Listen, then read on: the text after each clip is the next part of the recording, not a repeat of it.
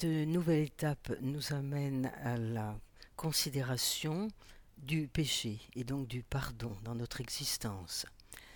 Autrement dit, l'être humain fait l'expérience du mal profond et en même temps de la miséricorde de Dieu. Et la confession du péché, c'est donc la condition de la réception du pardon. L'homme mûr, c'est celui qui est conscient de ses faiblesses et qui entre dans une route de salut. Bien sûr, dans la Bible, le personnage typique de cette étape, c'est le roi David, qui, bien sûr, euh, va nous livrer ce magnifique psaume 50. Pitié pour moi, mon Dieu, pitié pour moi, contre toi j'ai péché, contre toi seul j'ai mal agi. Donc, considérons l'étape du pardon, quelques remarques d'ordre anthropologique. Nous savons que l'homme ou la femme qui accède à l'âge adulte s'engage dans la vie avec énergie, avec confiance, même si cette vie n'est pas telle qu'on l'avait imaginée ou attendue.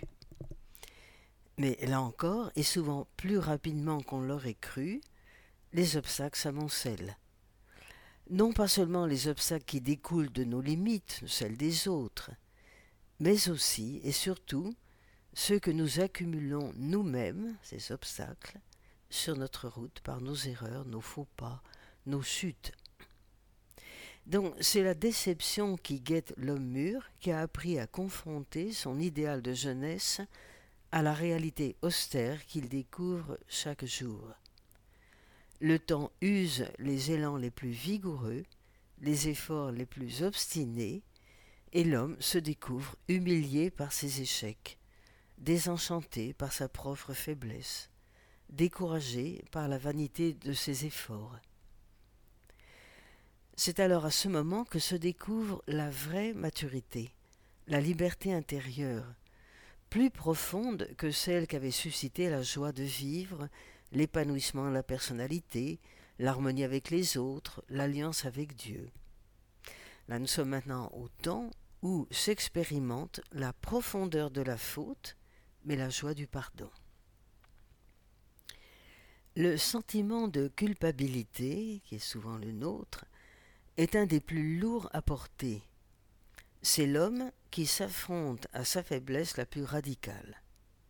Impuissance d'être ce qu'il voudrait être, ou bien encore souffrance d'être l'auteur d'un mal, de blesser autrui, de le tuer en quelque sorte. La culpabilité peut mener au rejet de soi-même. La culpabilité détruit l'homme et le désespère qui pourra transmettre ce pardon impossible?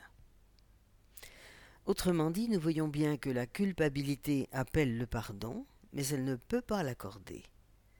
Pour pardonner aux autres et à soi, il faut une source de vie qui plonge plus profond que notre conscience.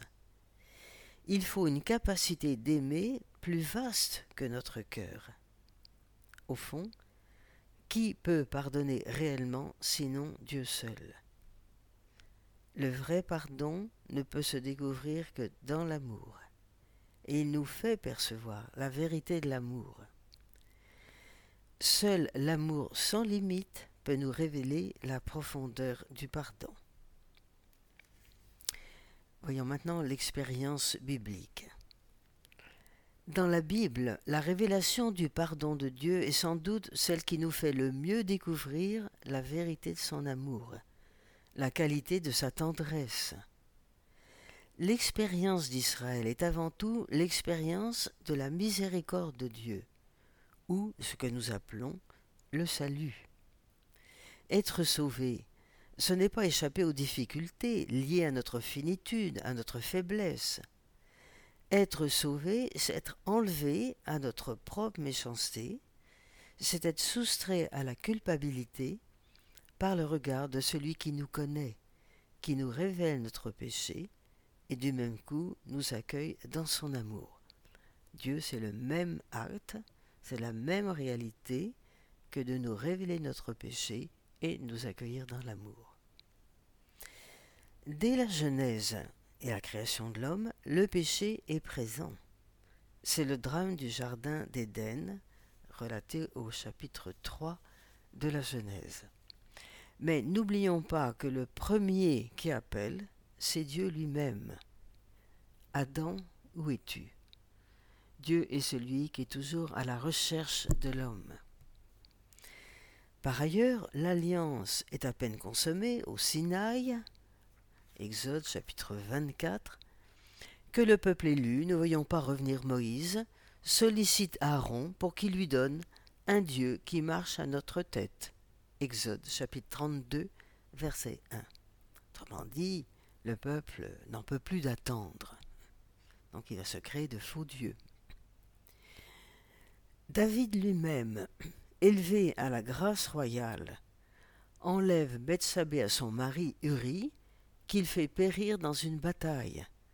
Deuxième livre de Samuel, chapitres 11 et 12. Constamment, nous voyons que les prophètes dévoilent le procès d'alliance que Dieu fait contre son peuple infidèle. Ainsi donc, l'histoire apparaît comme un constant dévoilement de la rupture de l'alliance entre Dieu et son peuple. Mais le sens biblique du péché se découvre à partir des dons de Dieu. Que faisons-nous du don de Dieu? Le péché est tout autre chose que la culpabilité. Dieu ne condamne pas, il sauve. Donc son jugement est toujours un jugement de salut. Dit encore autrement, l'acte par lequel Dieu nous dit pécheur est celui qui en même temps nous sauve en nous redonnant son amour. Pas de dichotomie, de dichotomie en Dieu. Qu'en est-il du Dieu qui pardonne? Face au péché d'Israël, qui manifeste d'une certaine manière l'échec du don de l'alliance, le Seigneur apparaît, et là je cite Exode chapitre 34 versets 6 à 9, le Seigneur apparaît comme le Dieu de tendresse et de pitié, lent à la colère, riche en grâce et en fidélité. À son tour, Jésus rencontre l'humanité pécheresse et lui communique la parole du Père. Jésus révèle à Judas sa trahison, à Pierre son reniement, aux disciples leur fuite, les assurant par là que son amour est plus grand que leur faute. Écoutons Saint Jean dans la première épître, chapitre 3, versets 19 et 20. À cela nous saurons que nous sommes de la vérité, et devant lui nous apaiserons notre cœur si notre cœur venait à nous condamner, car Dieu est plus grand que notre cœur et il connaît tout. Autrement dit, il nous invite à nous confier à sa miséricorde. L'Église est après Jésus intendant de la miséricorde de Dieu sur la terre. Écoutons chapitre 20 dans Saint Jean verset 23. Recevez l'Esprit Saint. Ceux à qui vous remettrez les péchés, ils leur seront remis. Tel est donc le sacrement du pardon qui libère l'homme de la culpabilité et construit sa liberté dans la joie. Est-ce que l'on peut discerner un chemin du pardon? Eh bien, on peut présenter schématiquement la dynamique biblique du pardon.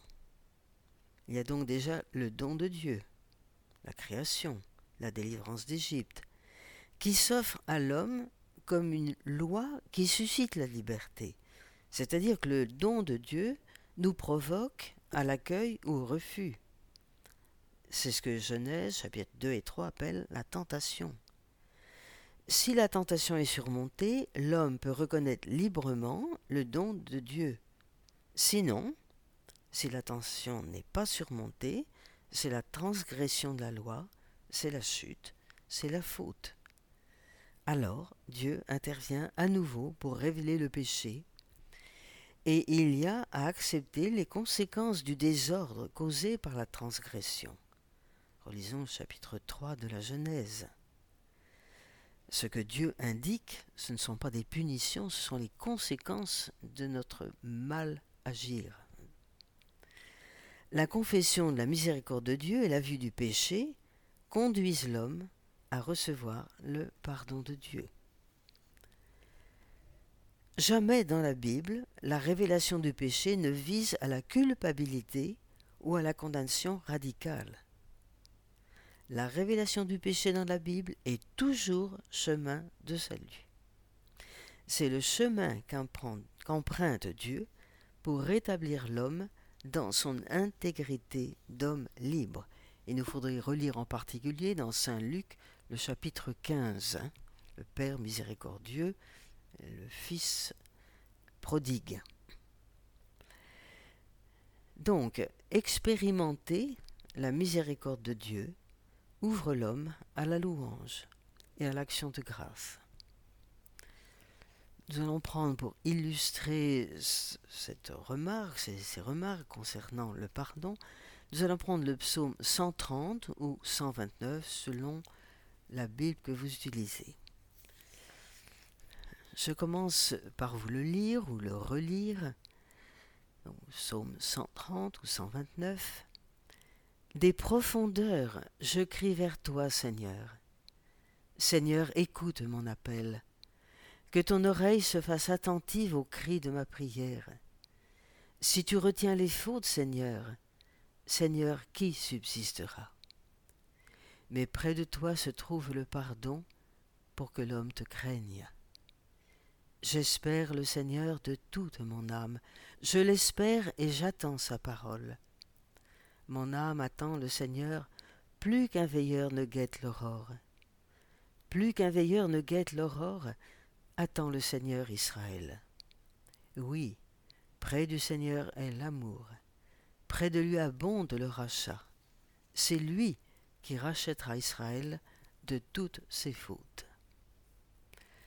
Une petite introduction sur ce psaume. Il figure parmi les quinze psaumes graduels ou cantiques des montées, donc ce sont ces chants utilisés pour les pèlerinages à Jérusalem. Donc à la suite d'Abraham, les pèlerins de retour d'exil sont en marche vers Jérusalem. Voilà, nous confions à l'étape suivante la lecture de ce psaume 139 ou 129. Merci beaucoup.